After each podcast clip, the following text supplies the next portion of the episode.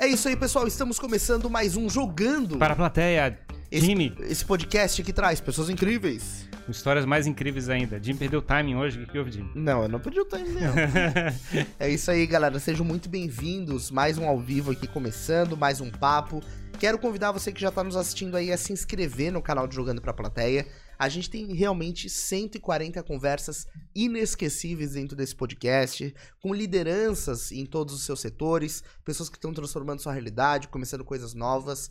Então vá lá, garimpe o seu conteúdo, porque tem um conteúdo absurdo dentro desse canal. Não é porque a gente que faz, mas a gente pode afirmar isso. É isso aí, não é pra, não é pra garimpar, não, é pra assistir tudo, tá? Tu maratonar, É então. maratonar, tem que Isso. assistir tudo. Compra assim, uns 10kg de milho premium de pipoca e faz a pipoquinha e Boa. assiste aí. Bota em duas vezes, duas vezes a gente dá pra escutar tudo, né? Não, não assiste duas vezes não. Curte cada segundo. É isso aí. Jimmy, quem é que é o convidado de hoje? A gente tá recebendo aqui um fera em mercado imobiliário, o grande Junqueira tá aqui com a gente, Rafael Junqueira. Ele que é gerente das construtoras RDO e Rods e é especialista em vendas nessa área é, de explosões imobiliárias, oportunidades de negócio. Seja bem-vindo, Junqueira. Muito obrigado. Primeiramente é um prazer aí ser recebido por vocês, né? Eu já prestigio o canal, é realmente excelente. Então quero agradecer o convite aí e dizer que estou à disposição aí de todos, né? Isso. Para conversar um pouco com vocês aí também. Show Legal. de bola. Vamos conhecer essa história aí logo depois do milho de pipoca do Dudu.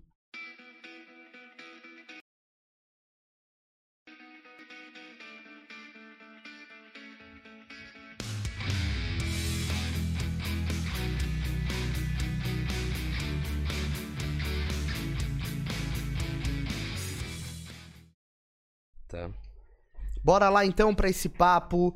Ah, lembre, né, novamente de se inscrever no nosso canal pra acompanhar e não perder nada. Participe no chat, mande sua pergunta, a gente vai garimpando aqui. Já quero dar as boas-vindas ao Júlio César, ao Júnior Falachi, a Maureen Froner Freitas e a Kênia Junqueira. Todo mundo aí assistindo. Então, sejam Legal, muito pessoal. bem-vindos. É isso aí. Bom, Junqueira, acho que a gente tem muito conteúdo pra falar aqui hoje, muito assunto. É, eu conheço bem pouco do mercado imobiliário, sei que existem muitos, muitos, muitas características, muitos meandros aí pra gente conhecer. Mas antes eu queria saber da tua história. Se tu é daqui É. de Floripa, se não é. Legal. Então, eu sou do Rio Grande do Sul, sou gaúcho, né? Uhum. Nascido em Porto Alegre e desde Vamos, Grêmio. Vamos, Colorado. Colorado. Não dá pra mentir, né? E desde piá também. E acabei vindo morar em Floripa com 17 para 18 anos. Uhum. Então, realmente me apaixonei, assim, pela cidade. Vim com oito amigos, né? E os oito amigos voltaram. Caramba. Então, aos pouquinhos, a galera foi indo e eu fui, acho que, amadurecendo um pouquinho com isso. E dizendo, né, assim, pô, vou, vou dar um jeito de conseguir ficar aqui, cara. Uhum. Já tinha percebido que a qualidade de vida era outra, né? Porto Alegre já andava perigoso, isso já fazem 17 anos atrás. Então foi uma ideia de ir para uma qualidade de vida melhor. E já que estava iniciando um uma, um- uma parte da vida, né, com 17, 18 anos, que iniciasse aqui então, né? Uhum. E de repente eh, aqui fosse dar uma saída diferente. E, e por incrível que pareça, o que me fez vir para Floripa foi o surf. Eu sempre surfei, então vinha nos feriados, né? Voltava para Porto Alegre no vidro, assim, dizendo: pô, um dia eu vou morar aqui. E as coisas conspiraram a favor, né? Então fui me dedicando bastante e acabei vindo pra cá. E quando chegou aqui, tu já mirava o mercado imobiliário? Ou tu já fazia isso lá no Rio Grande do Sul ou não? Então, eu tinha uma mira no mercado imobiliário porque eu nasci dentro de uma imobiliária, né? Meu, Ah. meu pai tem uma imobiliária, né? Desde 83, eh, que se chama Evandro Junqueira Imóveis. E era em O- Porto lá em Alegre. Porto Alegre lá em mesmo. Porto Alegre. Então eu brinco que eu, pequenininho no colo, já sabia o que era sol da manhã, já olhava a planta, já ia negociar com ele, já tinha aquela atmosfera, né? Mas sempre fui da venda. Foi uma coisa, acho que, eh, de herança, assim, que veio, uma coisa que já estava em mim, né? O, acho que o- essa questão de gostar de vender, ou ter uma parte de um, de um dom, assim, para venda, né? Então me dediquei muito à venda. Uhum. Então, mas quando eu iniciei, eu trabalhava com na Sky, pra vocês terem uma ideia, né? E fazia vendas também da Claro e tal. Iniciei aqui com outros, outra espécie de venda, né? Mas almejando o mercado imobiliário. Massa, massa, legal pra caramba. E aí, enfim, tu chegou a trabalhar nessa imobiliária da- do teu pai, da tua família? É, co- começou lá a tua carreira na área ou não necessariamente? Não, ela começou lá, só que conhecendo os trâmites, né? Vendo as pessoas vendendo, gostando Sim. daquilo, vendo as pessoas assinando contrato, realizando sonhos, meu pai recebendo um carro no negócio, depois vendendo Aham. carro por isso. Eu tinha essa atmosfera da venda mas não tinha o cresci. Então, um sonho pro meu pai era que, acho que de vários pais, né? Que, o- que o filho Seguisse a siga os mesmos família. passos, né? É. Isso aí. Leve, E aí- levasse adi- adiante o legado, né? Levei adiante o legado, e daí conf- brinquei sempre com ele que o legado do em Floripa, Santa Catarina, estava sendo bem representado, né? e com certeza foi graças a ele. Então lá veio essa sementinha, vamos dizer assim, né, Jimmy? E conforme eu tava trabalhava com outras vendas, graças a Deus eu sempre fui me dedicando, sempre fiz vários cursos relacionados à venda, né? E até pessoas, porque venda é relacionamento, né? Networking. E aí começaram os clientes a me dizer, cara, tu tem que vender alguma coisa que dê mais dinheiro, cara, porque tu vende bem, tá vendendo Uhum. eu, e, eu, e aquilo sempre me matutava, né? E aí chegou numa fase que nos lugares que eu tava, eu vendia super bem, eh, ganhava primeiro lugar e às vezes ganhava eh, um salário limitado, porque eram, eram vendas limitadas, né? Uhum. E a corretagem, os imóveis, eles não têm esse limite. Então isso que me deslumbrou na, na Uhum. ocasião, né?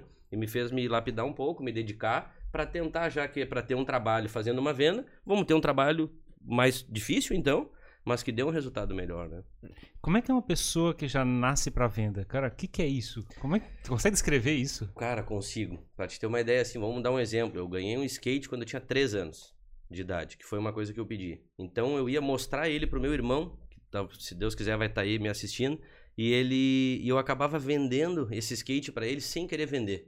Como Ferrari? Eu dizia assim, essa roda, ela é com uma borracha diferenciada, esse rolamento, ele é o ABEC 5, ele anda mais, ele é a prova d'água. A aderência da lixa. a aderência da lixa, a borracha vulcanizada. Eu começava a, a- sem querer falar isso pra pessoa pra mostrar o que eu tinha comprado pra mim.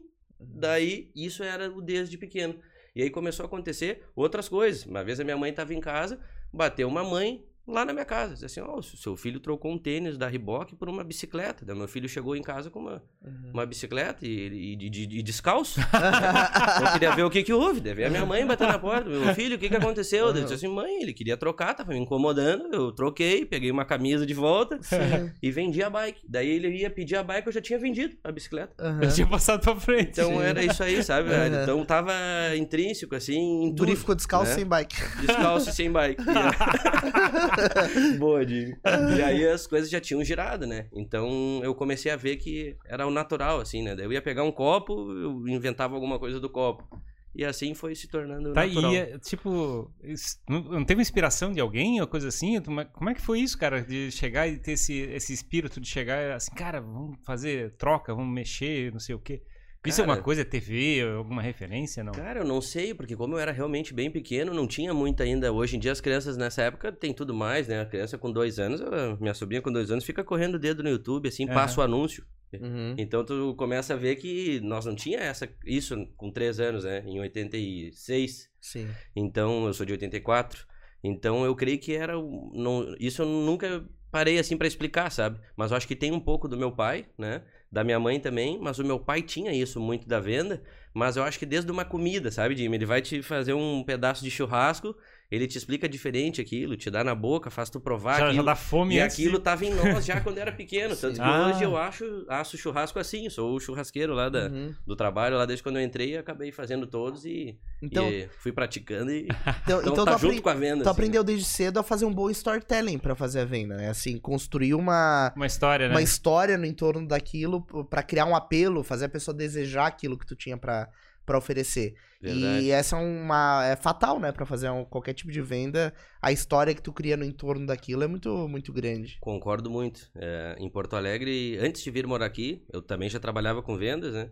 E, e eu fazia cursos já disso. E na época o nome era outro. Eu fiz um curso antes de vir aqui que o nome era Criando Cenários. Uhum. E as coisas vão trocando de nomes, né?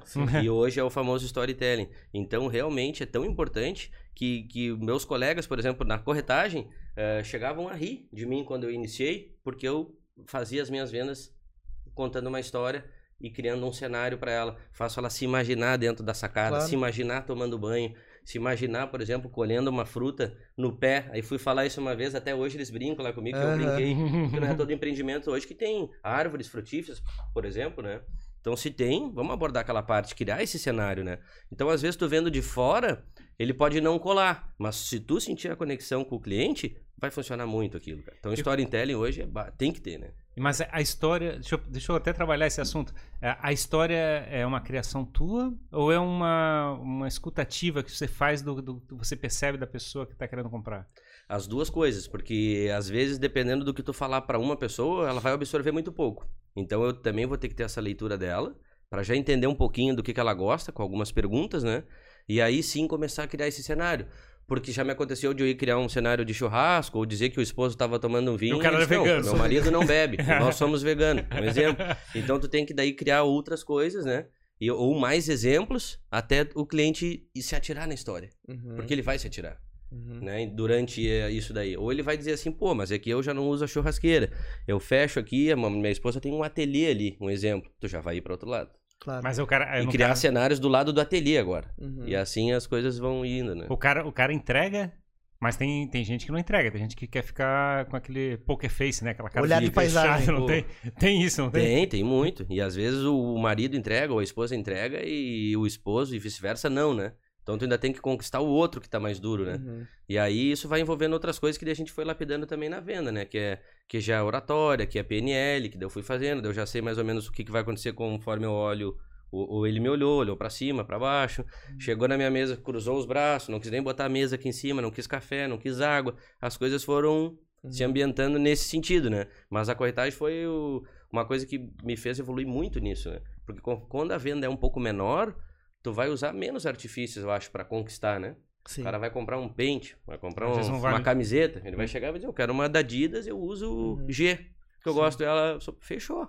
Não, vai, não, vai, não vou conseguir vender um P pra ele roxo, entendeu? Eu vou Ah. vender Uhum. e assim vai. Então, às vezes o- a venda, ela dá problema por isso, porque as pessoas querem vender o que elas querem, né? Claro. Elas vão conseguir vender o que elas querem, mas elas têm que entender a necessidade às vezes do cliente, né? Sim. E aí e ele sentir que aquilo foi verdadeiro, não que tu tá, ninguém gosta de comprar uma coisa que foi empurrada, né? Imagina, eu fui lá e assim, pô, tu sai até falando, pô, não devia ter comprado esse, esse boné, essa cadeira, se é assim, né? Sim. Então acho que isso também faz parte. Mas o storytelling é, é tão importante, cara, que a- se a pessoa se vê ali, ou se ela sentir que ela não vai ter aquilo quando ela chegar em casa, aquilo vai mexer com o inconsciente dela. É, e, e tem o lado também que é a questão da decisão da, da compra é muito emocional, né? Total. Então, tem vezes que tu entra como comprador num lugar e aquele negócio bate, tu fala, puta, é isso aqui.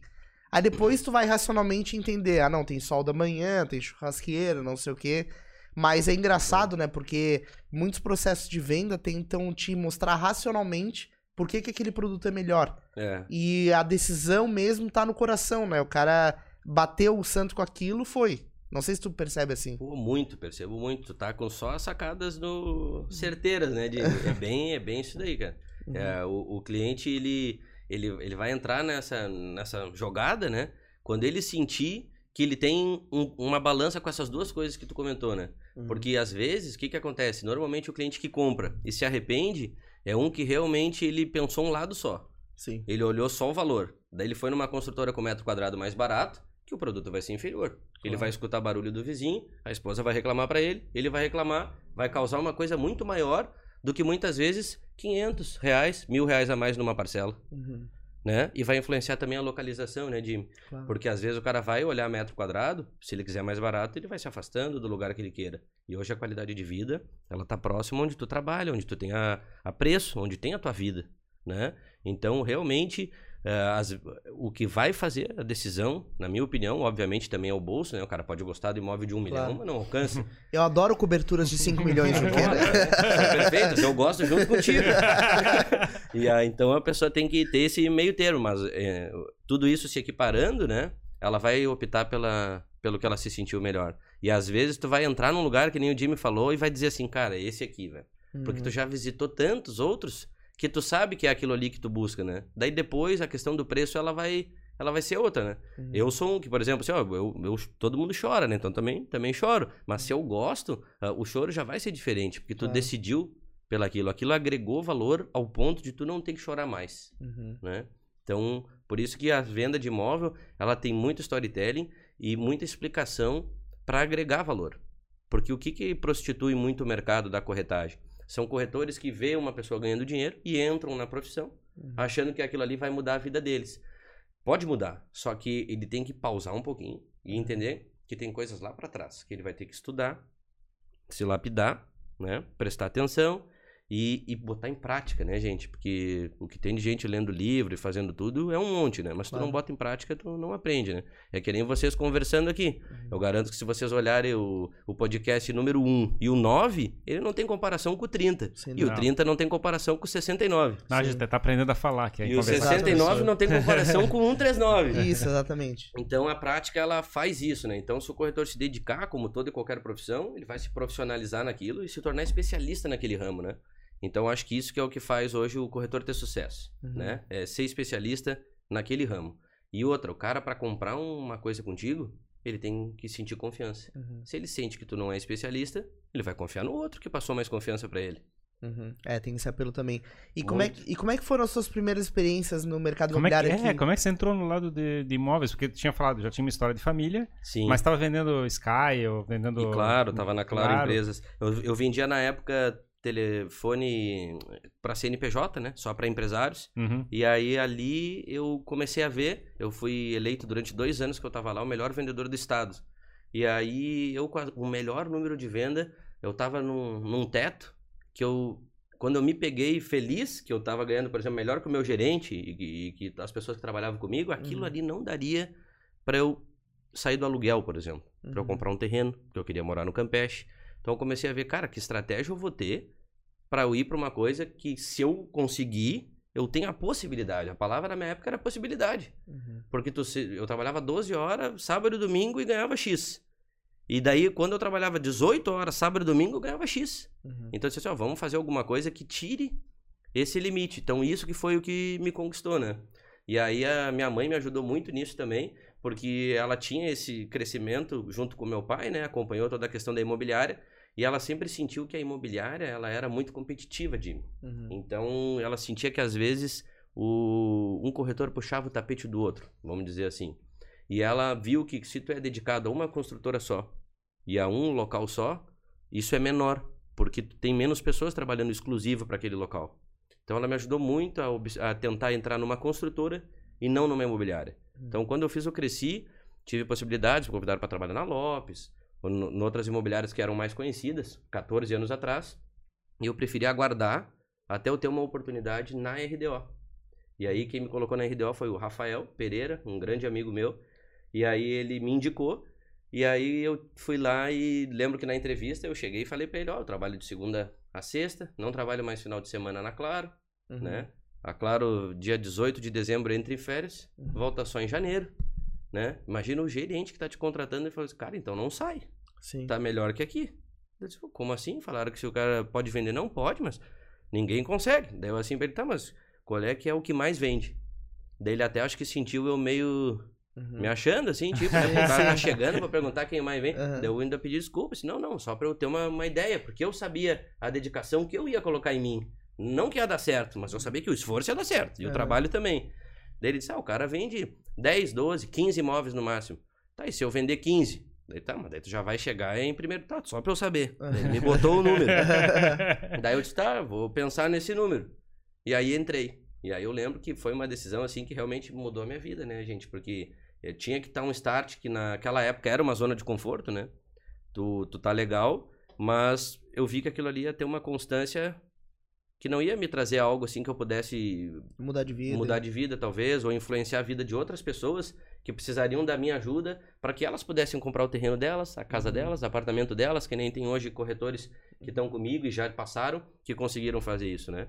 Então, isso foi e, influenciando, né? E como é que tu fez o processo pra aprender? Porque é, tem, tem que ter muita estratégia, na minha visão, pra você identificar o perfil do imóvel, a região onde ele tá, o, quem é o potencial comprador daquele imóvel, é, como é que você vai abordar a pessoa. Quando você saiu da, da, da venda de telefonia ou serviço para empresa e foi pro setor imobiliário, tu teve que estudar e entender esse Bastante. contexto. Como é que foi esse aprimoramento pra te começar a entender a regra do jogo, digamos assim, pra vender os 15 ou mais, né? Legal. Então, ele foi. Na época me preocupava mais isso, né? Porque eu Uhum. achava que talvez não conseguisse eh, aprender isso rápido e que de repente o tempo que eu demorasse para aprender isso ia me deixar com fome. Sim, sim. Então a preocupação hoje também da corretagem é isso, né? A pessoa não pode entrar, se ela tem um mês, por exemplo, ah, eu gasto 5 mil por mês, é o que eu digo hoje. Se vem um amigo meu me perguntar, Cara, tu tem 15 mil? Ele me pergunta, por quê? Tu tem que estar três meses tranquilo que, que não vai te afetar. Daí tu vai conseguir iniciar. E eu não tava assim, Na né? tua, na tua, Na no, minha? no teu caso não tinha. Isso, por isso, porque por que, que eu falei isso pra ele? Porque eu sofri desse jeito, né? Então aquilo me preocupava. Então eu tinha que lidar também em não transparecer isso pro cliente, né, Jimmy? Claro. Porque o cliente sente. O Né? desespero da Compra, coisa. pelo amor de Deus. Se eu não comprar, eu não, não Uhum. pago aluguel. Eu baixo 10 mil, eu tiro a minha comissão, um exemplo. Aí tu já não vai fazer a venda. Uhum. Então aquilo ali tinha essa questão. Então eu tava com esse medo. Agora, para tu te responder sobre a transição, o que me lapidou um pouco, antes de trabalhar na Claro, eu trabalhava em loja de surf. Fui gerente de loja de surf. Porque eu fui me destacando nas vendas e Claro, acabei pegando a surfista, gerência. Surfista. Surfista. E aí- Sabe tudo. E é ali que eu me senti que eu sabia vender, vamos dizer assim. Por quê? Porque foi o primeiro trabalho, assim, antes da- disso, remunerado, próprio para venda. E aí eu comecei a ver, gente, eh, que cada um, cada pessoa merece um tipo de comunicação. Então, resumindo, entrava um cara de regata, eu já tava de regata junto. E aí, meu brother, batia na mão dele, atendia, vendia uma prancha, um kitesurf, um óculos da Oakley, um, um Globe, e ia vendendo, atendia ele. Quando vê, chegava uma vovó na, na loja. Boa tarde, minha senhora. Boa tarde, minha senhora. Eu tirava o tá ligado, as expressões que me- tiveram que melhorar muito já pra ir pra claro, né? Claro. Uhum. Porque tu tem que mudar o palavreado. E isso, aquilo ali que ajudou um pouco dessa transição do surf pra claro. E aí, o que, que foi legal? Eu tentar atender a vovó do jeito dela. Então ela chegava, eu dizia, "Ó, senhora, é, o que, que a senhora tá procurando? Um exemplo? Ela disse, é, pro meu neto. Primeira coisa que eu falava, ele é mais ou menos que nem eu, é mais baixinho que nem aquele. e apontava pro meu colega, disse, não, ele é que nem tu, tu usa qual tamanho? Eu disse, eu uso o G. Eu disse assim, não, então vai dar. Entendeu? Eu interagia aquilo com ela, ela saia feliz, os colegas ficavam olhando, eu com 10 camisetas no ombro. Eu vendia as 10 pra ela, soltava assim, ó, Uhum. porque eu fui querido com ela, fui entendendo o jeito dela. E aconteceu o contrário, o cara vinha comprar um tamanco pra esposa. Uhum. Hum, lembra que prata era na moda? Vinha Sim. comprar pulseira de. Eu ia lá e atendia como é que ela é, ela gosta disso, ela tem várias, isso. E isso eu vi que eu tinha que levar pra toda e qualquer venda que eu fosse fazer. Uhum. Daí, quando eu fui pra, pra Claro Empresa, eu tinha que marcar com o dono, pensa a dificuldade, pra analisar uma conta dele da Claro, Uhum. pra dizer, ou da TIM, da Vivo, da Oi, e dizer que eu ia fazer uma conta mais barata que aquela. O cara não Sim. queria nem me ouvir, Jimmy. Uhum. E Olha, ainda oferecer é uma- troca de celular todo ano. E ainda oferecer troca de celular, pegar isso e linha pra cá, e Aham. empurrar um monte de linha pra ele, Sim. porque se eu não vendesse linha, eu não ganhava, eu ganhava por linha. Claro. Então eu não ia vir aqui vender duas linhas pro Jimmy, ia vender uma pra ele, pra esposa do Jimmy, pra dele, mas sete Já, já amigos. leva dois chips, Deixa né? na gaveta Já isso, deixa não usar. Saía em vez com- de ter ramal, vão ter tudo linha É aí. isso, saía com 150 chips vendidos. Nossa, troço- experiência horrível que eu tive com isso também. Essa foi, foi violento. E, Eu, lembro, eu lembro de 20 chips enfiado numa gaveta, simplesmente porque era pro plano pedir. e, e pra sair mais barato. Então tu vê tudo como foi mudando, né? E antigamente tinha isso, né? Hoje tu chega, sei eu, tem gente que tem plano de 50 reais, é ilimitado pra qualquer operador. Claro. Então hoje tu já não adianta ter um vendedor pra fazer isso, porque Sim. o cara vai olhar pra ti e vai dizer, tá, amigo, telefone é 100 reais, entendeu? Sim, sim. Antes não, eu chegava em contas que eu vendi pra várias empresas, que era 8 mil, 18 mil, 25 mil, 70 mil reais eu cheguei a pegar né, em Intelbras, Nossa. né, de telefone. Uhum. Então, tu começa a redu- realmente reduzir. E aí, o que, que me, me preparou um pouco para corretagem foi mudar o palavreado para fazer o dono me ouvir, gente. Uhum. Porque falar com a vovó e com o gurizão é fácil, Sim. né? Tirar o tempo do dono que tá fazendo um podcast para me ouvir tal hora e me receber ali para ficar meia horinha comigo, para eu analisar e ajudar ele, eu já tenho que ser top para fazer ele sentar na minha frente. Uhum. Daí eu comecei a ver, cara, não é fácil isso aqui. Daí eu vi que tinha já uma dificuldade naquilo e que o ganho era maior que o da loja e que o da. Mas não era igual ao da corretagem. Mas é cru- cruel, né? Porque quando a gente fala que a pessoa incomoda, né? Tipo assim, você recebe alguém que tá empurrando alguma coisa, a gente Sim. chama, putz, aquele é um vendedor. É É. engraçado, e a pessoa que faz a venda boa, não- de fato, a gente não chama de vendedor, né? É alguém que tá ajudando o problema. Isso aí. É engraçado como a palavra vendedor tá distorcida de certa forma, né? Tá, é, tem. É verdade. Ela vem para os dois lados, né? Então, daí essa, essa sensação, essa migração, né? Foi aí. Daí foi um pouco mais fácil de eu vir para corretagem. Daí, quando eu Uhum. vim para corretagem, eu tive que estudar bastante daí, né, Jimmy? Sim. Entender o metro quadrado de cada região, por que, que Coqueiros era mais caro que Abraão, Uhum. por que, que Estreito é mais caro que Capoeiras, né? Por que, que Cobrasol cresceu tanto? Sim. E a, e a então cora- a e gente a- vai aprendendo os valores também. E a coragem de fazer essa troca, cara. Né? Que tu chegasse a hesitar assim, cara, por que, que eu fiz isso? Cara, cheguei, porque para contar para vocês, a minha primeira venda aconteceu em 45 dias. Caramba. E aí, então, nos primeiros 30 dias, eu pensei assim, pô, perdi lá o que eu ganhava, carteirinha Sim. assinada, ganhava bem, era o melhor do estado. E agora eu tô aqui, a mulher entrava no apartamento e dizia, não gostei. E Uhum. acabou-se a minha venda. Disse, "Mas será que é assim? Eu disse, agora? Aham. E aí a minha primeira venda foi um Recanto das Pedras, na Najib Jabor. Uhum. Ali quem vai pro Angelone. Tem um canteiro no meio, né? Que tem um canteiro no meio, bem Isso. essa. E aí eu lembro que eu tinha mostrado uns três, quatro apartamentos pra ela. E eu fui daí com um amigo que me colocou, pra ele me ajudar ali, que era a segunda ou terceira visita. Daí eu lembro que a gente entrou, ele era um senhor altão, assim, mais velho, uma esposa um pouco mais jovem. Ele, ela entrou e falou assim: é esse aqui que eu quero. Esse banheiro é aberto, o quarto é maior, os outros eu não gostei. É esse, chega de ficar procurando. Uhum. Daí ele olhou pra ela, ele olhou pra mim, eu olhei pro meu amigo.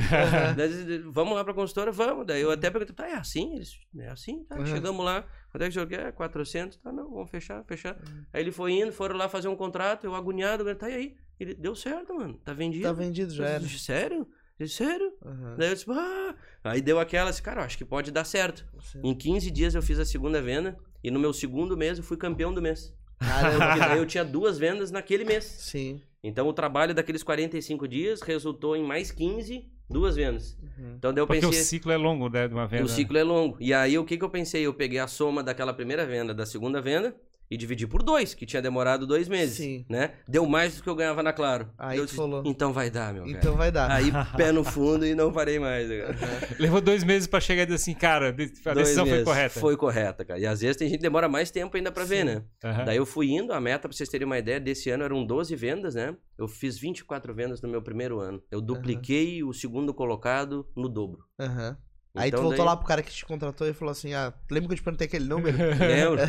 e aí, ó, consegui. Ele viu isso. Então, daí, ah, tanto que ele era, ele era meu colega, coordenador. Depois ele voltou a ser meu colega ainda, né? Uhum. E a gente acompanhou, vendemos muito juntos ainda. Aham. E foi bem legal, cara. E daí, esse ano, eu comecei a ver assim, cara, tem como fazer mais. E aí, eu comecei a aprender muito com os erros, né, de As coisas que não deram certo para eu chegar nessas vendas. Eu comecei, eu, isso eu tenho uma coisa talvez positiva, né? Eu consigo já tentar não errar a mesma coisa no próximo cliente. Então, eu vou cuidando aquilo e aquilo eu realmente pratico, né? E tenho aquilo que passou como aprendizado. Então, eu costumo dizer que nada é em vão, né? Um cliente depois dá um trabalhão, no final ele não fecha, top. Uhum. Porque ele vai me fortalecer, ele me deixou mais casca grossa pro meu próximo cliente. Mas tem uma expressão que eu sempre falo, né? Não. Assim, é é? adoro cometer novos erros. Não aguento fazer os mesmos erros. Boa, é bem isso aí, novos tudo bem, né? O cara vai errar uma e já, ó, essa aí não, não deu certo, já para, né? O problema é ficar fazendo aquilo que não Batendo deu resultado. cabeça, né? né? É, não, não dá.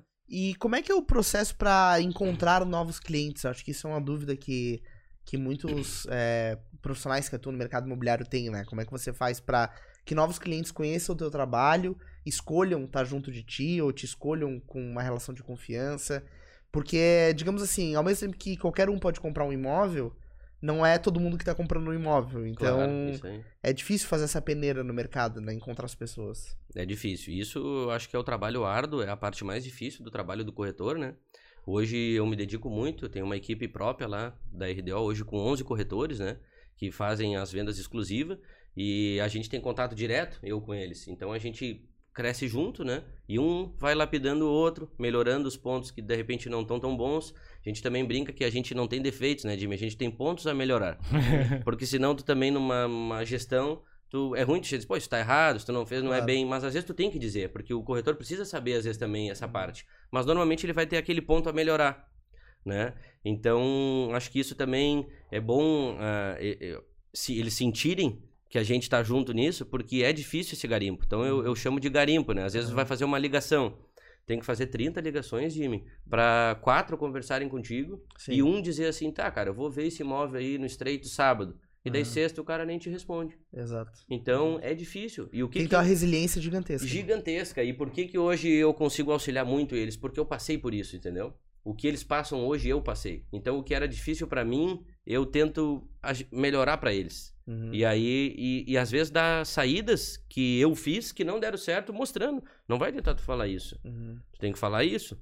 Mas é difícil, gente. Por isso, aí que tá a, a- quem vai se destacar. Quem tiver mais resiliência, mais paciência, saber garimpar melhor, apanhar e continuar de pé, né? Uhum. Esse é o que mais vai se destacar. Mas é um garimpo difícil de. Sim. Não tem assim como uma regra, assim, sabe, de fazer. Tanto que com eles eu faço até conversão. Por exemplo, ah, o Jimmy trabalha comigo, Uhum. ele teve 10 visitas esse mês. Das 10 visitas, ele trouxe quatro clientes para sentar comigo, Uhum. né? Daí ele fez duas vendas. Uhum. Então ele começa a ter uma conversão. Sim. Isso não tinha na minha época quando eu era corretor. Uhum. Só que eu usava para mim. Porque Claro. senão não ia ter o meu número diferente do número dos meus colegas. Então hoje eu uso para eles. Claro. Então, na minha opinião, o legal disso, de eles estarem comigo, é isso, porque eles têm todo esse know-how que aconteceu. Eu tô vai fazer quase 14, estou há 13 anos lá. E aí, eu fui 8 anos corretor, Jimmy, né? E de- depois fui convidado a ser a gerência. E no quarto ano que eu era corretor, eu fui convidado a ser um coordenador e eu ajudava nos pré-lançamento. Uhum. Então, eu era teu colega corretor, mas quando tu e o Ferrari, por exemplo, chegassem com um cliente, eu auxiliava. Então, eu ganhava, eles brincavam uma cenourinha naquela ali Uhum. pro, pro meu colega também não ficar brabo comigo. Tipo assim, daqui a pouco ele vai pegar. Não, ele ganhava igual e eu auxiliava ele. Sim. Então isso foi me lapidando também pra, pra gestão, né? E eu fui ajudando eles a perceber isso, né?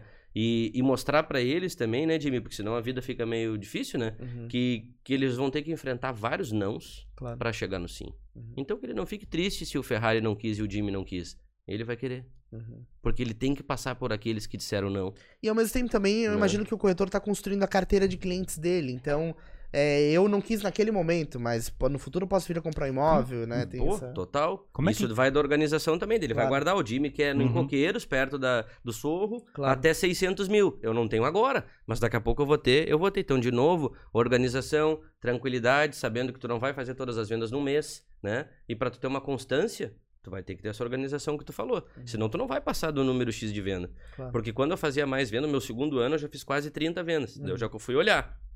Quatro já era indicação. Uhum. Era acumulado do trabalho do ano anterior. Entendeu? Então o Jimmy disse assim, pô, o cara me deu, conseguiu mais barato, pegou meu carro, me ajudou, vendeu meu terreno, Uhum. vai no Junqueira que ele vai te ajudar. Uma venda a mais. Então tu olha, quatro vendas no ano é pouco. É, não é, porque são quatro a mais na indicação, né? Ah, mas tem, tem quatro que veio do e-mail, e tem quatro que veio da ligação, tem dez que veio do plantão. Então é o somatório de todo esse trabalho, né? Que vai dar um bom resultado. Queria conversar do, a respeito do não que tu falasse ali. É, uma das atividades mais difíceis é chegar e lidar com a frustração, né? De receber uma pessoa te recusando. Isso. É, é, mas que enfre- enfrentar mas que é uma situação onde a pessoa diz que é, todo o teu esforço foi feito à toa, vamos dizer assim, né? De certa forma. Verdade, claro. É, e como é, que, como é que lida com isso, assim? Tu falasse que passasse por uma experiência já de, como é que é, de criança, de ficar brincando com esse, com esse tipo de relação, né? De chegar e fazer propostas e coisas Sim. tipo do, do tênis, da bicicleta Isso, e coisa isso. parecida.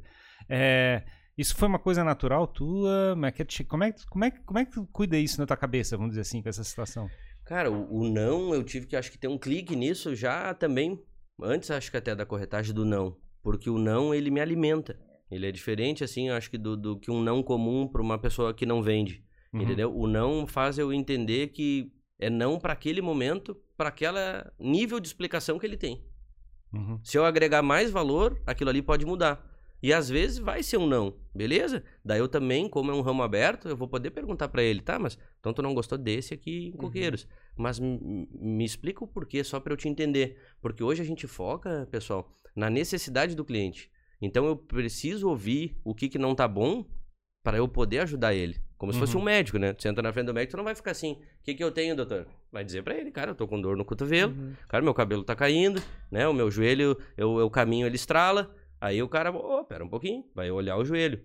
Então a corretagem ela é igual. Então o, o cliente, ele pode te dizer não, Uhum. mas se tu entrevistar ele direito e ouvir o que ele te pediu e tu entender a necessidade dele, não vai te dizer não. Mas assim, o lado, digamos, racional é evidente, assim, você chega assim, Sim. tá, se eu, eu vou continuar tentando ajudar ele apesar desse não, né? Claro. Tipo assim, mas no lado emocional dá aquela sensação, digamos, de você chegar e, como é que é, pô, ele me julgou errado, eu fiz um, Frustração. como é que é, eu cometi vários erros na, na aproximação, é, você chegar e, putz, como é que é, tu perde aquela energia, Perde teoricamente, pra chegar e fazer alguma coisa, é, tu defende isso, tu, como é que é, tu tens um exercício, assim, tu chega a ficar frustrado no final do dia por causa disso? Cara, não fico, cara. O pessoal lá me conhece, é... eu não fico. Eu fico um pouco brabo quando não tem uma resposta, sabe? É? E Isso me tira do sério. Por exemplo, o Jimmy faz, Jimmy faz uma proposta, oferece um carro, isso, eu vou lá, avalio, avalio o carro dele e depois ele não vai lá ouvir o meu retorno, cara. Uhum. Essa parte me irrita. Sim. Porque ele tá brincando com o nosso trabalho, não só com o meu, tá brincando com o do diretor, com o do Uhum. proprietário, com o do corretor, com o do avaliador, com o permutante que eu ofereci o carro dele. Então a coisa é mais macro, né? já é uma visão maior de floresta. Então aquilo ali, é, aquilo ali me, me atrapalha. Agora realmente receber não, Cara, sabe o que, que eu imagino? Pra te contar um exercício que eu acho que eu nunca contei. Eu imagino o cara tentando me bater e eu faço assim, ó. Ferrari. Uhum, Baixa a guarda. Pera aí. uhum. Te entendo. Tudo bem. Concordo. Entendo o teu ponto de vista. Aí tem três letrinhas depois. Mas. Daí eu entro de novo. Uhum. Então ele não me abala.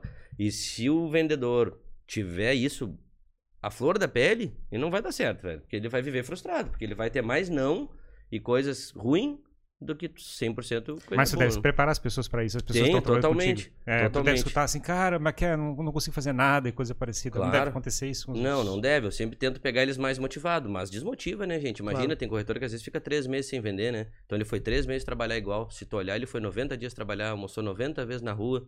Então aquilo ali já tá mexendo com ele demais, né? Claro. Então daí o meu papel não é tanto só fazer a venda, é, é mostrar pra ele que ele tem que imaginar o ano dele, né? Que tem Uhum. pessoas que vão ter estudado para funcionário público e ganham 3 mil. Uhum. Em 12 meses eles vão ter ganho 36. Que se der certo outubro pra ele, ele ganha 50. Sim. Sim. Aí ele, ele respira de novo e eu mostro pra ele, cara, Mas é não um olha desse lado, é um- vai pra cima, te mantém motivado, porque isso vai te fazer tu ficar mais três meses sem vender. Uhum. Tu não vai sair do- do- da inércia se tu continuar com os mesmos estilos, né? Então, pensamento positivo é tudo, né? Mas é, tu o que vai... psicológico acaba sendo mais determinante na mais determinante, processo. claro, mais determinante. Eu cheguei a trabalhar quase 16 anos da minha vida sem fixo, gente. Quem que vocês conhecem que em 16 anos trabalhou sem fixo? Só trabalha se ganha. Uhum. Poucos, né? Senão nós ia lembrar de 40 amigos aqui agora. Não tem, cara. Uhum.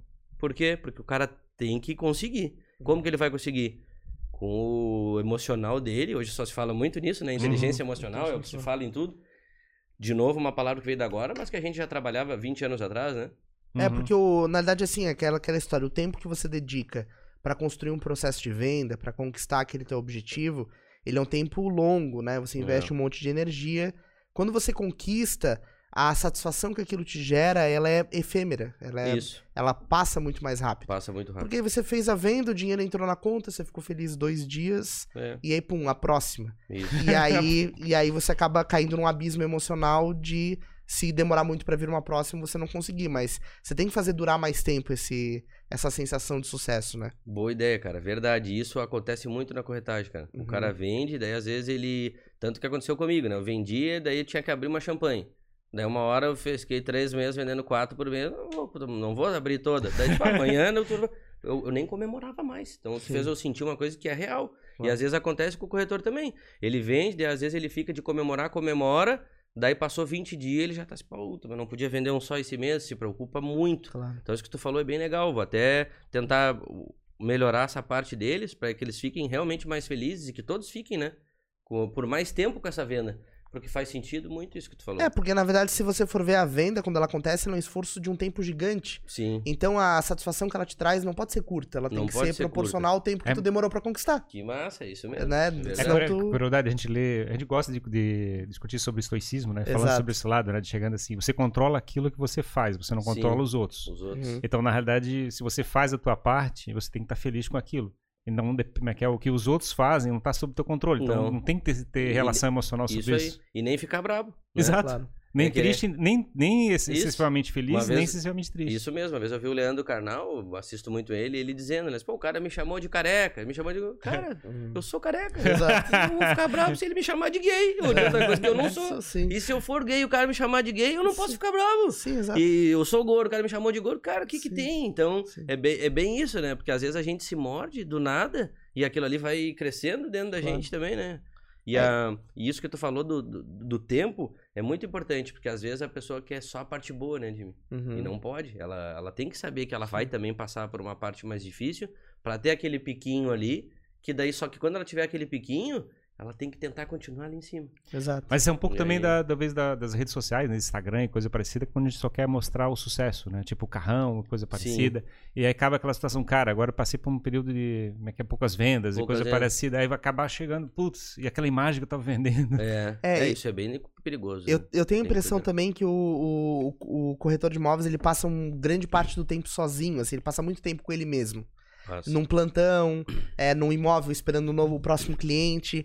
E aí isso faz ele ficar pensando com ele mesmo, né? Eu imagino. Tô Claro. fazendo um ensaio. Aí Verdade. refletindo sobre a própria vida, o que, que ele tá fazendo ali, aquele domingo à tarde que ele tá num plantão esperando um Sim. cliente vir. Isso faz vários corretores desistir, né? Exato, Pô, eu imagino. fica quieto, fica Sim. quieto Eu imagino. mesa. Ah, fica tipo dois, três meses, que nem ele falou, daí É. fica quietão lá, não chega ninguém, daí ele não vai querer ligar pra ninguém porque é domingo, não Claro. vai fazer um post direito, vai, vai passar um dia ruim. Mas na realidade esse é um momento que talvez ele pudesse aproveitar pra se fortalecer emocionalmente, né? Pra estudar, pra ler, pra entender como é que a cabeça dele funciona Verdade. e não pra se martirizar, né? Pra ficar, pô, tô aqui mais um domingo.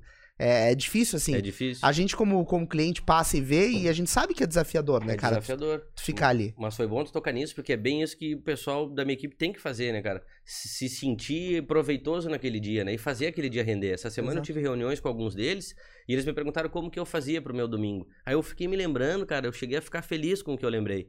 Porque eu começava a fazer tantas marcações de visita à Ferrari, tipo segunda, terça, quarta, quinta, eu fazia ligações com metas para atendimento pro meu domingo não ficar monótono, Jimmy. Sim, sim. Porque Queria- às queria vezes eu tava visita. de, tava de plantão lá em coqueiro, não passava ninguém, passava Claro. um senhor, ah, dá umas. Não, não, não preciso, passava reto, putz, não falei com ninguém. Aquilo me atucanava.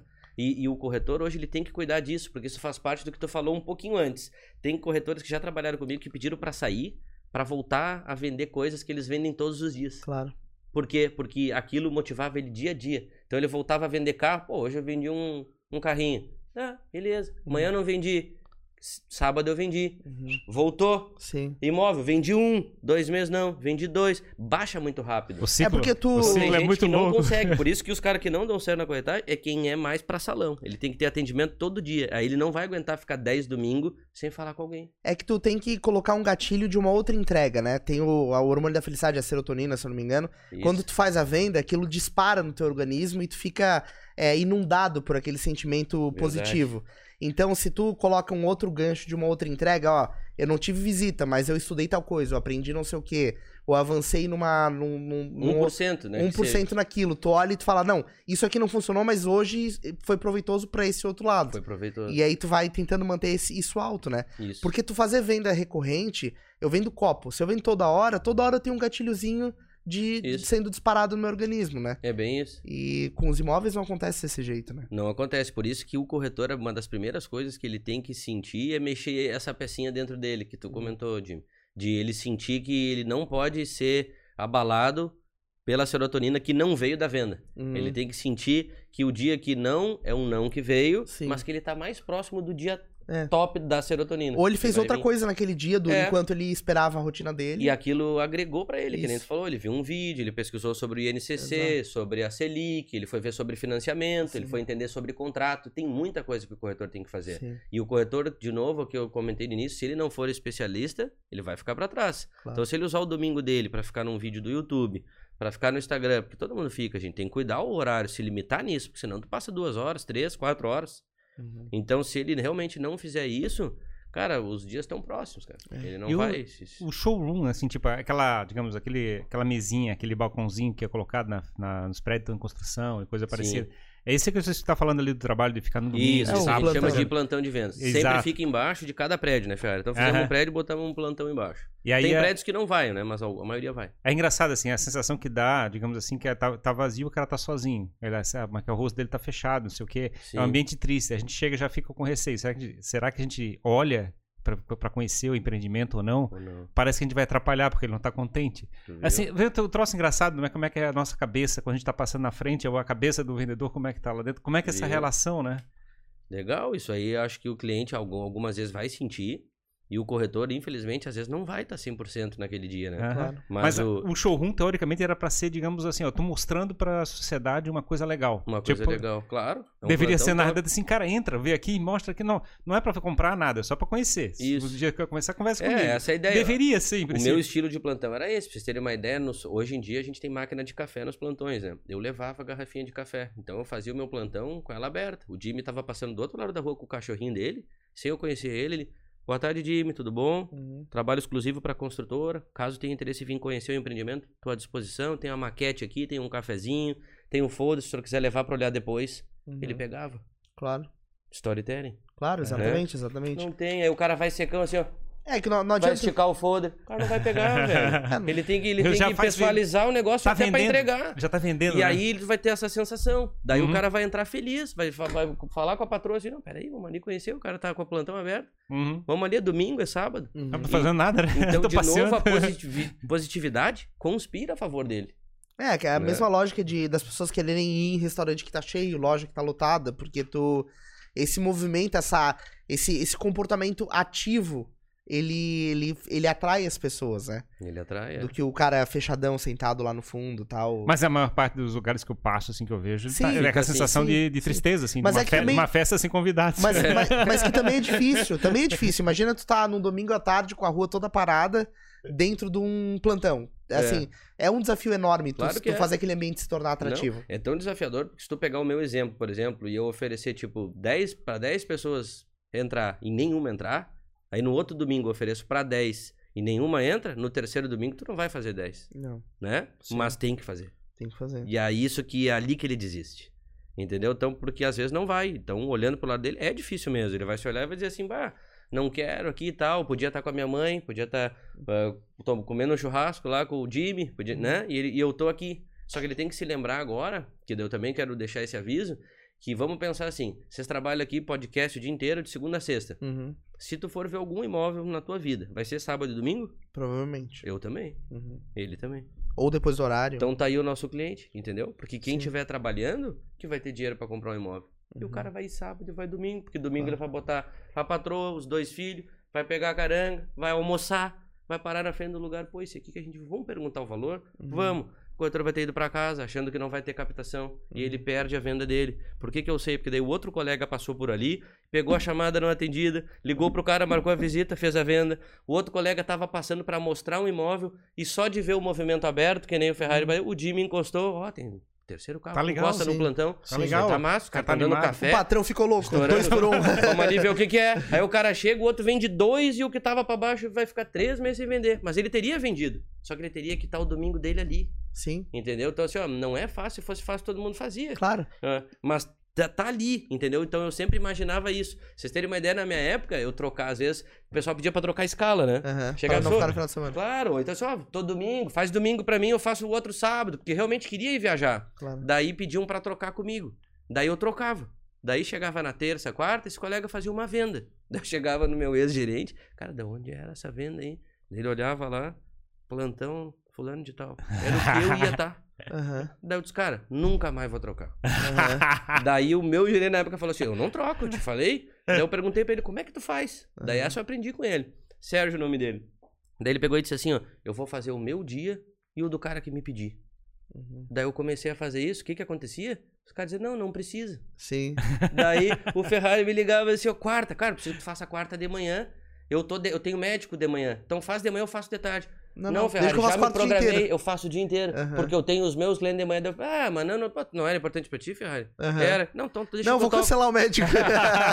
Deixa que eu toco. Daí eu tocava e fazia. Daí eu tava com quatro vendas no mês, eu chegava lá no Ferrari e dizia, Ferrari, faz o fim de que vem pra mim que tu me deve, meu querido. O velho já fez quatro esse mês. Exato. E aí que eu ia. Entendeu? As pessoas não. Elas querem o benefício antes de ter trabalhado. Uhum. Entendeu? Elas querem só a parte boa. Ninguém pode pular pra parte boa. Ah, mas eu queria ter uma Mercedes. Ah, eu queria ter uma casa na praia. Ah, mas eu quero comprar um investimento. Vai ver o que essa pessoa dedicou e fez pra ela ter aquilo. E pensa naquilo primeiro. Não, não, não inveja uma coisa que é imediatista, porque tu não sabe o que, que ela disse não pra poder estar lá Sim. Claro. né? E isso é em todos os âmbitos, né? Por exemplo, pega um cara sarado pra caramba, o cara teve disciplina, velho. Eu, né? O cara vai me convidar pra comer Quanta um hambúrguer, pizza ele não comeu? um hambúrguer. O outro deixou de comer É. a pizza, então foi difícil pra ele. Mas daí quando o cara tá mais gordinho, o cara tem que, quer ter aquela barriga. Exato. Mas não fica comendo salada, não vai correr todo dia de manhã, Uhum. entendeu? Então eu não posso julgar ele, cara. Mérito ele tem, que top, parabéns pra ele que ele conseguiu manter o corpo, manter o trabalho e manter o, o- o profissional e o pessoal. É foda, Mas velho. não No come final- bacon, não come bacon. Não é Não come bacon. No final das contas. Não sabe o que é vida. Não sabe o que é vida. No final das né? contas, é meio, Respeita a história, né? Troco tudo isso por bacon. Eu troco tudo. isso é meio, é meio karmático, assim, meio karma, né? De chegar assim, cara, tu tem que fazer entrega, entrega, entrega. Porque só tu vai receber depois um monte de entrega. Isso aí. E não o contrário. Não o contrário. É engraçado, né? A gente É, chegar isso, é um assim. plantio. É um plantio sem olhar pra trás. Planta, planta, planta, planta, planta. E a colheita vai ser obrigatória. Uhum. Não plantou, Não vai colhe. colher. Né? Tipo, E não, é isso uma diz que- até na Bíblia, né, cara? É. O cara deu as sementes pra todos, um jogou na, na terra, né? O outro jogou no asfalto. O outro comeu. O outro comeu, o outro guardou. Chegou lá pra ele e disse, ó, tá aqui a uma que o senhor me deu. Não era pra tu guardar minha semente. Uhum. Era pra tu for- proliferar ela, plantar Uhum. ela, fazer ela, ela crescer, né? Uhum. E aí regar, cuidar pra ela, pra tu poder ter uma, uma, uma, boni- uma parte bonita, né? Não, o cara vai lá e compra. Uma palmeira hoje, a gente bota nos pés de- de 20 a 40 mil. É, imagina. Imagina. Sim. Aí o cara disse assim, pô, mas há quanto tempo foi plantada, meu velho? Aí o cara só quer a barreira ali, a palmeira bonita do lado da piscina. Vai ter que pagar. Inclusive, lá em casa tem umas pra vender, tá? Se você falar comigo, tem uns palmeirão gigante. Eu Palmeirão quero- de 15 anos lá. Ó, uma ou duas eu quero. Já vamos fazer uma grana aqui. Já vamos. Então tá. Ó, tem uma pá de gente É, eu vou, aí. vou dar atenção aqui pro chat, Tomara. galera que tá assistindo. Muito obrigado pela Vamos lá, presença. Obrigado, pessoal. Ó, o Samuel Restelo tá assistindo a gente, ele que ajudou a viabilizar esse papo aqui. Obrigado. Dali, Samuel. Samuca. É, Matheus Nicolau, já inscrito no programa. O Daniel pra cima, Junqueira. É, Valeu, Dani. Valeu, o Matheus. pessoal falando que tu, continua lapidando teu sucesso, que tu realmente faz tudo com amor e dedicação e vira um conhecimento natural para as pessoas. É, sabe o que tá falando, fala o que já viveu, por isso sabe, a voz da experiência, a galera toda te elogiando aqui, ó. Que massa, pessoal. Tamo junto. Assim conhecemos um bom profissional. É, e antes de puxar uma pergunta que a gente tem aqui, eu quero pedir pra você se inscrever e curtir, dar um likezinho aí nesse vídeo pra espalhar esse papo aqui. Isso aí, gente. O Josué Froner falou assim: nesse período de trabalho, tem como dar um percentual de sucesso dos corretores que passaram pelo trabalho de corretagem é, com você, Rafael, ou que permanecem na corretagem? O... De todo mundo que passou na tua vida, quantos é, quantos por cento é, tiveram um sucesso legal e quantos por cento continuam trabalhando? Como é que tu enxerga isso? Muitos Legal. desistem. É, cara, eu acho que muitos desistem. É um trabalho que ele tem bastante rotatividade, né? Mas já com a RDO e a Rods, ele tem uma rotatividade um pouco menor, porque a gente sempre tenta ficar com os mesmos parceiros. Então, dos 11 que eu tenho hoje, a metade, quatro ou cinco deles, já estão há, há mais de quatro anos conosco. Então, essa rotatividade, ela se... Ela, ela parou um pouco nesse sentido. Os outros, muitos também saíram para também ir para novos horizontes, né? Porque ali o aprendizado é tão grande que as pessoas também saem dali para abrir a sua imobiliária. Saem Ah, dali para fazer novos lances, saem para empreender, né? O outro um colega ali abriu para sair o lance de abriu o lance de telefone, outro de comida. Então, eu creio e outros até mesmo o imóvel também. Então, eu, eu, eu não sei se vocês já ouviram falar no princípio de Pareto. Princípio de Pareto. 80-20. 80-20. e às ve- Então ele explica que às vezes, e era o que me acontecia quando eu batia a minha meta, né? Eu tinha 10, 15 colegas, 4, 5 faziam duas, três vendas, né? E os outros não vendiam. Então eu, para responder, diria que hum, de 50% a 30% desses tiveram um sucesso grande, por isso estão até agora, Uhum. e os outros tiveram um sucesso que não consideraram bom, né? E acabaram se afastando, né? Para fazer outra coisa, por talvez precisar dessa serotonina diária, Sim. por talvez precisar de uma venda mais tete a tete, por, por às vezes estar a vida toda com um fixo, chegando todo dia 5, dia 10, então também não julgo essa pessoa, porque ela também se organiza, ela precisa daquilo para se organizar.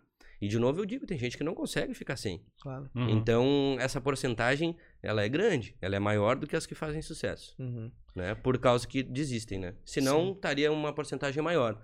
Mas metade da minha equipe está comigo há um bom tempo, e a outra metade que saiu, com certeza, também fez bastante sucesso, né? É que aquela história, né? O cara também, pra, pra, pra ser um profissional da, da área imobiliária, precisa ter uma organização muito grande, né? Precisa? Porque você tem que estar preparado. Você não sabe quando vai acontecer a próxima venda. Não. Você quer que seja amanhã, né? Ou hoje ainda. Isso. Mas pode ser que demore um pouco mais. Então tem que ter uma. A organização depende mais de ti Organização. do que de outra pessoa, né? Verdade, e sangue frio também, né? Pra tu Sim. saber que pode durar três meses e tu tem que estar tranquilo naqueles três meses. É o risco, né? É o risco, entendeu? E saber que aquilo ali vai acontecer, né? né? E, e são ossos do ofício, né? Não adianta, eu brinco que às vezes, tipo, ah, corretor às vezes não quer mais fazer plantão, não quer trabalhar domingo. Aí eu, aí eu levo para um, pra um exemplo mais comum. Por exemplo, o cara é marceneiro. Daí ele estragou o martelo dele, a parafusadora. Ele não vai comprar uma nova? Uhum. Vai. O corretor vai ter um notebook, vai ter um terno, vai investir num anúncio. E o resto, ó, Claro. vai mostrar e vender. Ele vende uma coisa que não é dele. Sim. Então, eh, ele tem que saber que ele tem que gostar daquilo. Da, ou daí, aí vem o marceneiro e diz, não, não, não quero mais mexer com madeira, sabe? Uhum. Sim, Mas, sim, mas como é que tu vai trabalhar, querido? claro. Então, ele tem que voltar, né? E lembrar que aquilo ali faz parte daquilo, né? E que se ele usar aquilo para se dedicar, para estudar, para agendar o dia dele, o dia vai passar mais rápido, né, gente?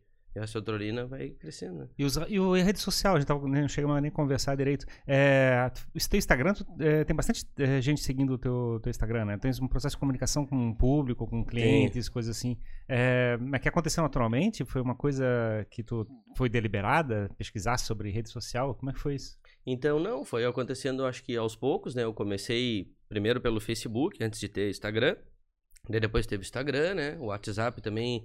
Quem me ensinou sobre o WhatsApp, talvez ele nem saiba, foi o Josué Froner, que Uhum. perguntou aí a- essa mensagem. E Tá dizem aqui. que o WhatsApp chegou em Manaus primeiro, ou no primeiro local do Brasil foi em Manaus.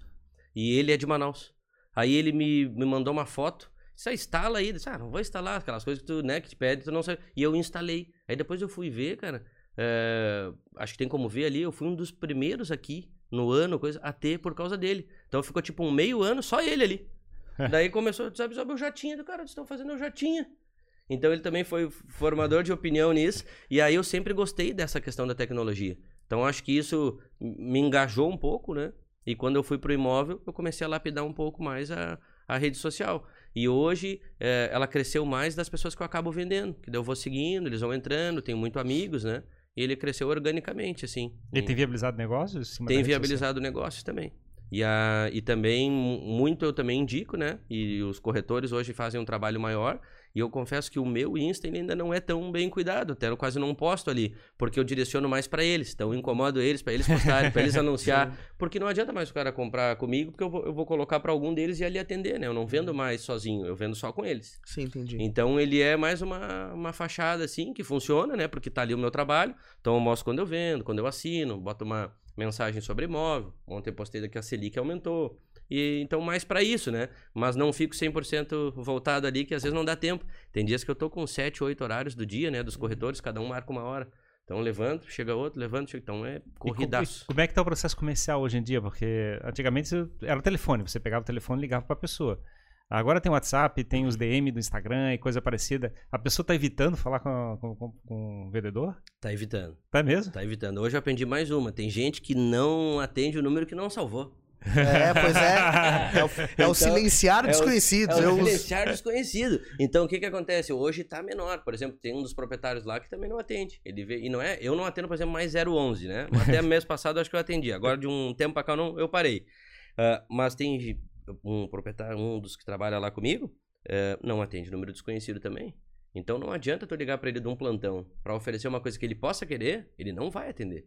Então, esse aumentou o público que vai retornar só pelo WhatsApp. Uhum. Aí tem uma outra regra, né, que daí eu, também a gente acaba estudando para passar para eles, que de onde veio a captação é como o cliente vai gostar de ser retornado, Ferrari. Então, se tu mandar pelo WhatsApp, eu vou te responder pelo WhatsApp. Porque já teve vezes que o corretor ligou direto e o cara disse, poxa, amigo, tô numa reunião aqui, te perguntei pra me responde por lá. Já uma. Ele já te deu a dica, né, cara? Então já tá ali. Então a gente tem uma por WhatsApp, pessoal, para responder pelo WhatsApp. Pelo WhatsApp. Aí vai ter um copyright feito pelo WhatsApp, ou ele vai escrever, vai ter as palavras prontas e vai responder por ali. O que, que eu aconselho após a primeira interação pelo WhatsApp? Perguntar qual é o melhor horário, Ferrari, para falar contigo, porque como a gente está vendendo um produto mais diferenciado, queria ter um minutinho para conversar contigo melhor, mas segue as informações que tu me pediste. Então hoje tem que fazer isso, Tremendo- senão tu já tremendo- perde aquele é, cara Pois ali. é, eu acho que é, fica Já dela. perde. Se o cara entrou pelo WhatsApp e aí o cara chega É, por ele- telefone, pô. É isso. Ele sim. quer Face é pelo Face, e às vezes tem horário é daquele jeito, e às vezes ele também não quer nem te passar o WhatsApp, porque ele acha que tu vai encher ele de perguntas depois. Então tu tem que tratar às vezes com um cara por e-mail, totalmente frio, pra mostrar pra ele, ó, é isso, é isso. E daí o corretor, cara, é difícil, porque ele acaba respondendo outro corretor que Claro. se mentiu. Ele Putz. acaba respondendo uma pesquisa de mercado que veio de São Paulo pra saber quantos apartamentos tem à venda em Coqueiros. Sim, sim. Então, de novo, ele tem que ter um filho, tem que ter Vocês essa paciência. naquele. Mas é- Vocês ficam naquela pegada Cara- assim, cara, esse cara tá estranho. Eu acho Tá. que ele não, vai, não, é Não, comprador. E os meus já sabem quando é pegadinha, né? O cara já vem perguntando palavras que, tipo assim, eu, eu vou falar palavras do teu universo aqui do estúdio. Vai sim. saber, esse cara, ele tá. Ele trabalha Sim. com o estúdio, tá É. me perguntando. O cara vai. Daí, que tipo de pergunta, Jimmy? Ele vai dizer assim, ó, quantas eh, unidades ao total tu tem à disposição? É tô... Vários perguntam. Porque o cara vai querer Vou comprar cinco. todos, pô. É. Às vezes o cliente pergunta assim, cara, o senhor vai querer todos? Eu vou fazer uma proposta aqui. Não, não, é pra ter... Já é pesquisa, né, Claro, cara? claro. né? Ou vem com muito palavreado. Ah, eu quero virado pro sul, aprumada tal, final 3. O cara já tá muito... Aham. Né? Às vezes Já tá o cliente manjando sabe muito. muito. É o né? 302, mas eu não quero falar o número. É tipo isso. Então, de novo, o corretor tem que estar ligado pra saber. né? Esse negócio de ficar em cima, assim, né, do cliente achar que o corretor vai ficar enchendo o saco, mandando um monte de coisa, eu acho que é também é a questão do espaço do cliente, né? Eu, como cliente, eu gosto de responder pessoas que me dão espaço. Então, o cara, ele manda um negócio, tu fez uma pergunta, ele te respondeu, beleza, tu troca uma ideia com o cara. Se o cara não, não ficou insistindo demais, eu vou depois voltar pra falar com ele. Que massa. é. Pra, pra dar atenção pra ele, pra dizer, ó, cara, aquilo e tal coisa, quero saber mais, etc. Eu acho que também esse espaço precisa existir, né, cara? É que nem pescaria, tu não Precisa. tira um peixe à- força d'água. É. Tu tem que saber fisgar, né? Fisgar. E é bom esse teu feedback, porque às vezes tem corretor mais agoniado. Eu tenho uns mais agoniados. Às vezes querem mandar uma, tu vai ver, já liga pro marido, pro É. primo, manda um e-mail e liga pro fixo da empresa. Peraí. O cara vai ter medo, né, cara? Acalma. deixa Ele o vai- cara, o ele cara vai me tá atacar na rua. Se não responder até amanhã às 18 horas, Isso. eu pergunto, boa tarde, talvez eu tenha... E às vezes tu liga e o cara tira a chamada. Mas às vezes não é por mal. O cara vai me ligar agora, eu tô aqui contigo, eu vou recusar Claro. né? Então, Lógico. e não é por mal. Então, o, o, o corretor primeiro tem que estar mais tranquilo, imaginando que não foi por mal. Porque senão, eu já vi uns mandando assim, pô, te liguei, tu- outro dia eu vi um anúncio que não era meme, deles lá falando. Aham. Eles passaram as, informação, daí- as informações, daí depois o corretor tava assim, pô, me pediu tudo e depois não responde mais. Pô, o que que é isso? Pô, deu um esporro no cliente. daí eu disse assim, e tem vários que fazem isso. Pergunta, quantos quartos é? Daí tu responde, não te responde mais. O senhor procura dois ou três dormitórios? Não responde. Sim. Posso? Vamos marcar um café? Não responde. Aí É vai lá que- e já xinga o cara. É que, cara, é o espaço que o Jimmy falou. Às vezes o cara tá no meio do dia, daí ele vai ter É. que conversar com a mulher à noite, ou no final de semana. Aí o cara tá pensando o que ele vai fazer da vida dele ainda, nem ele tem certeza do que ele quer. É bem isso aí. Jimmy. Então, cara, esse espaço do. O cliente, quando ele vai comprar, ele não tem certeza do que ele quer. Não tem. Ele precisa ser cevado, sabe? Verdade. Então, eu, eu sinto assim, né? E não, não tem jeito, assim. E o WhatsApp também tá cruel, né? Exato. Tipo, como é que tem algumas situações, assim, às vezes que eu recebi três mensagens, eu olhei assim, tá, eu vou ver o que que ele é, assim, não tem como responder agora, eu não sei o que. Aí tem aquela marcação azulzinha, né? O cara leu, Sim, mas não responde respondeu. nada. Aí tu chega, Poxa, acontece. mas não né, é, cara? pois é, dá uma guria. Aham. É, a gente comenta que. uh, por isso que eu digo que eles têm que treinar muito isso também, né? Eu falo bastante pra equipe que quanto mais suor tu derramar na- no treino, né? Menos sangue tu derrama, derrama na batalha, né? Claro. Então, se ele treina e ele pratica, ele já vai um pouquinho mais preparado pra pra aquilo ali, né? Sabendo lidar com o cara e tal. E, e outra, lembra que eu falei que quando tu erra, tu tem que lapidar um pouquinho aquele aprendizado pro próximo? Então, se tu de repente falou com um cara que nem o Jimmy, não deu o tempo que ele queria e, e- e perdeu ele, muda no teu próximo atendimento Uhum. né? Dê, dê mais tempo pra ele. Muda as palavras ali, aborda de uma maneira mais tranquila ou seja mais solícito pra ele te responder. E tem coisas que às vezes o corretor vem pra mim, que nem já aconteceu comigo, diz, cara, eu fiz tudo, respondi querido aqui, que eu brinco com ele, isso. cara, agora tu vai mandar um áudio mais querido. daí fala, como assim, Junqueira? Daí, daí eu ajudo. Daí eu, eu mando um, ou faço ele mandar um, que daí o cara pede desculpa, ou ele retorna, pô, cara, foi mal, vamos até amanhã eu te respondo. Né? Eu cheguei a brincar, eu chego a brincar assim, cara, pergunta se tu fez alguma coisa errada, até pra tu aprender, né?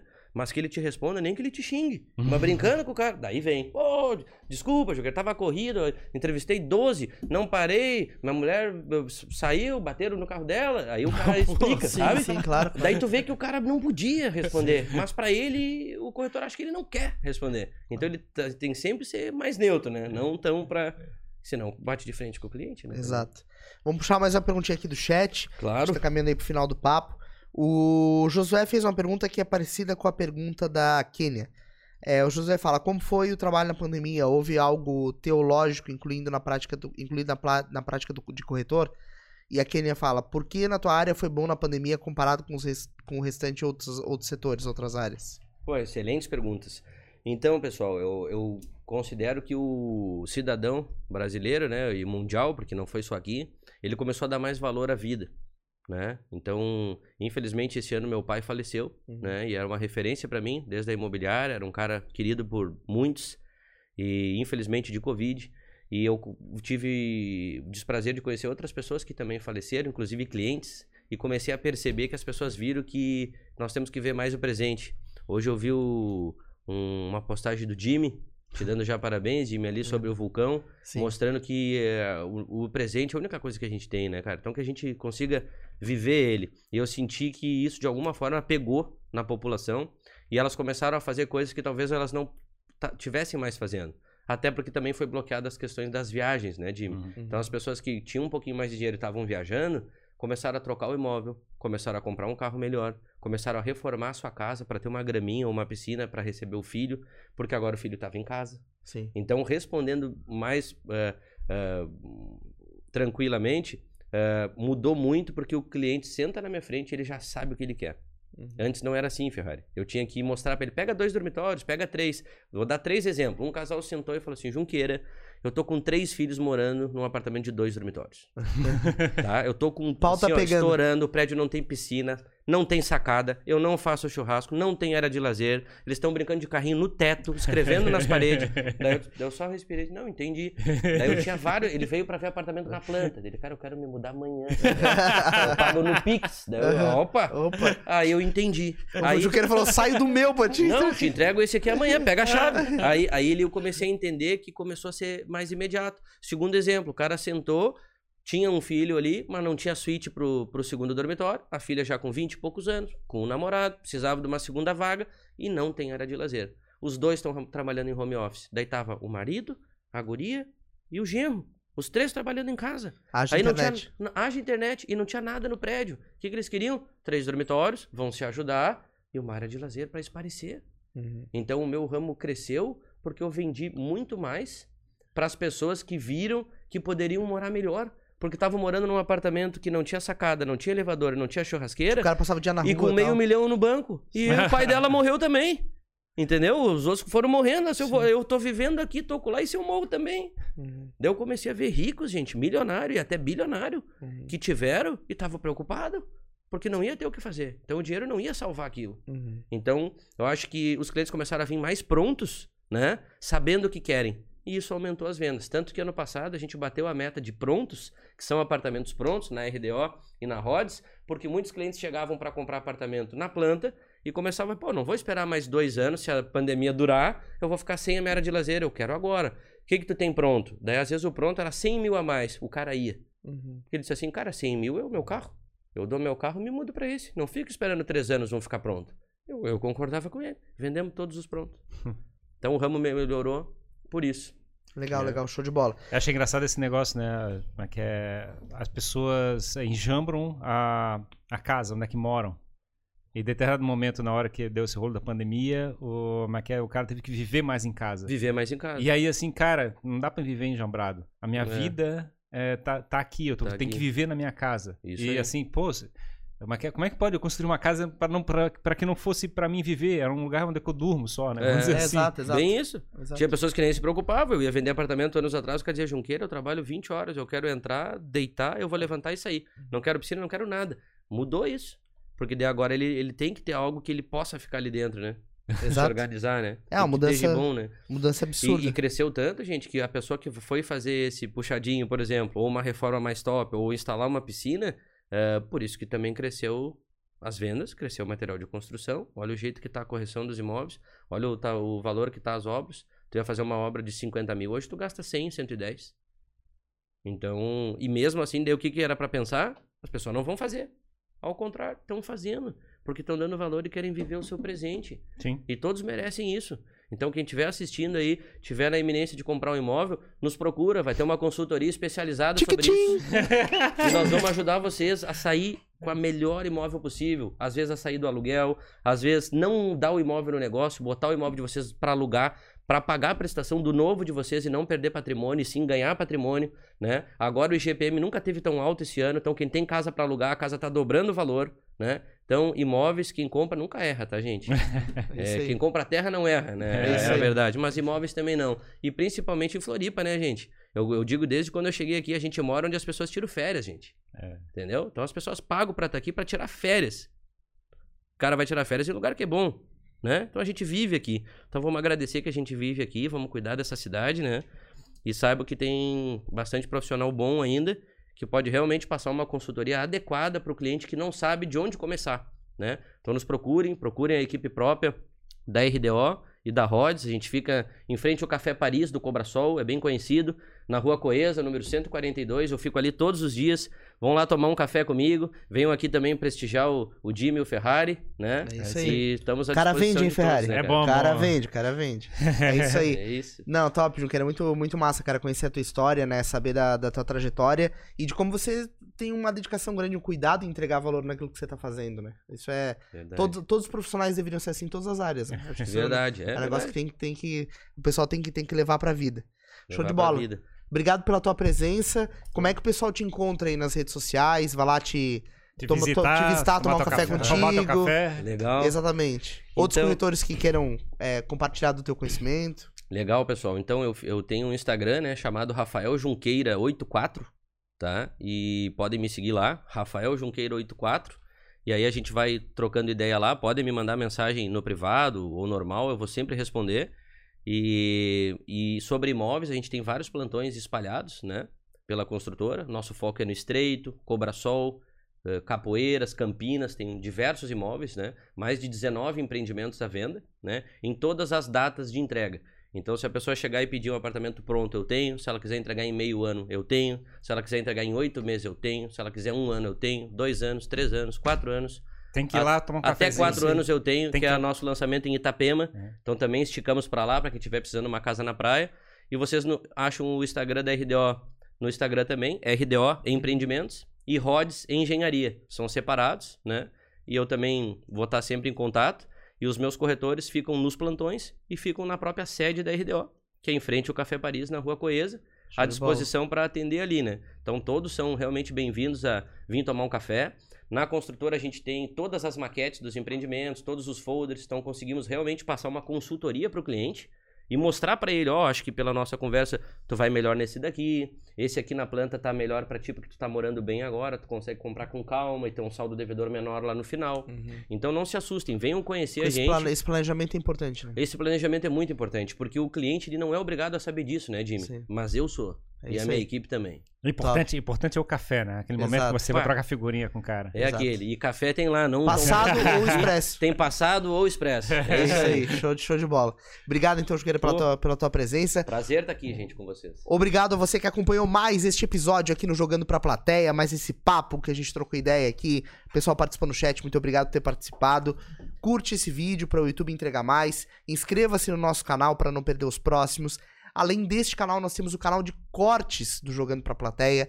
Lá tem os melhores trechos eh, dos nossos papos. E lá você vai descobrir o que aconteceu quando o Junqueira trabalhava numa loja de surf. Vai estar lá um corte falando somente sobre isso. Beleza? É isso aí, dá um tchauzinho pra galera aí. Tchau, pessoal. Grande abraço. É um prazer. Que Deus abençoe a todos aí. Muito obrigado pelo convite. E tamo junto, pessoal. Pra cima. É Legal, isso aí. é isso aí. Muito obrigado e até o próximo episódio do Jogando. Pra plateia. Valeu, galera. Falou!